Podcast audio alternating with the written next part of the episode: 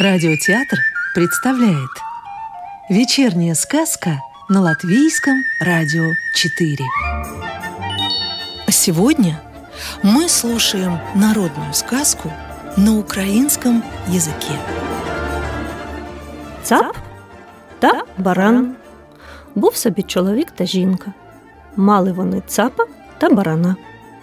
І були ці цап та баран великі приятелі. Куди цап, туди й баран.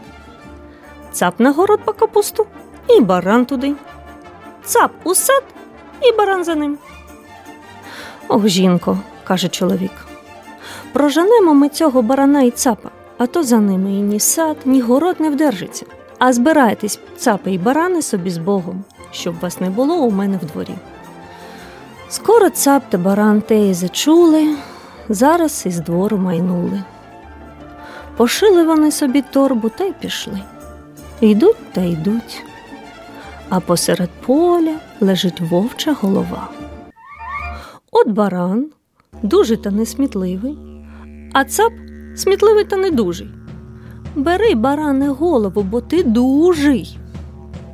Ох, бери ти, цапи, бо ти сміливий. Узяли вдвох і кинули в торбу. Йдуть та йдуть, коли горить вогонь. Ходімо й ми туди, там переночуємо, щоб нас вовки не з'їли. Приходять туди, а то вовки вже кашу варять. А, здорові молодці. Здорові, здорові. Ще каша не кипить, м'ясо буде з вас. Ох, так цап злякався, а баран вже давно злякався. Цап і роздумувався. А подай лишень барани оту вовчу голову. От баран і приніс. Та не цю, подай більшу, каже цап. Баран знову цупить ту ж саму. Та подай ще більшу. Ох. Тут уже вовки злякались. Стали вони думати, гадати, як звідціля втікати. Бо це, кажуть, такі молодці, що з ними із голови збудеш. Бач, одну по одній вовчі голови тягають. Тут один вовки починає. Славна братці компанія і каша гарно кипить, та нічим долить. Піду-ка я по воду. Як пішов вовк по воду, хай вам аби що з вашою компанією.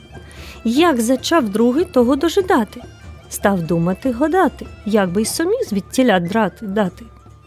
Є, вражий син, пішов та сидить, а нічим каші долить. Ось візьму я ломаку та прижену його, як собаку. Як побіг, так і той не вернувся. А третій сидів, сидів. Ось піду лишень я, та як їх прижену, і як побіг, та і тот рад, що втік. То тоді цап до порана каже Ох, нумо, брате, скоріше хватись, щоб нам оцю кашу поїсти та з кореня убратись. Ох, як роздумавсь вовк. Е, щоб нам трьом та цапа й барана боятись. Ось ходім, ми їх поїмо вражих синів. Прийшли. А ті вже добре справлялись, уже з куреня убрались.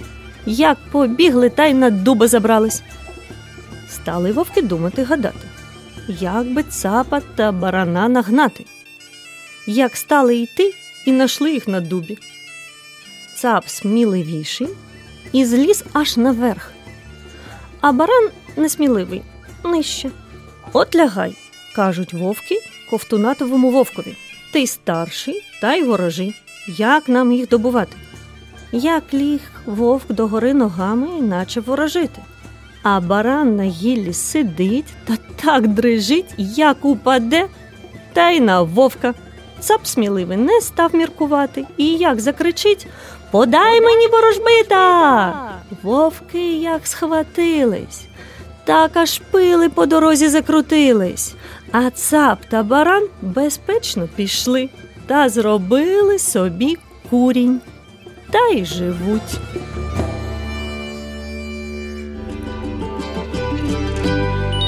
Сказку читала Лаура Вилцане. Доброго вечера и до новой встречи в понедельник.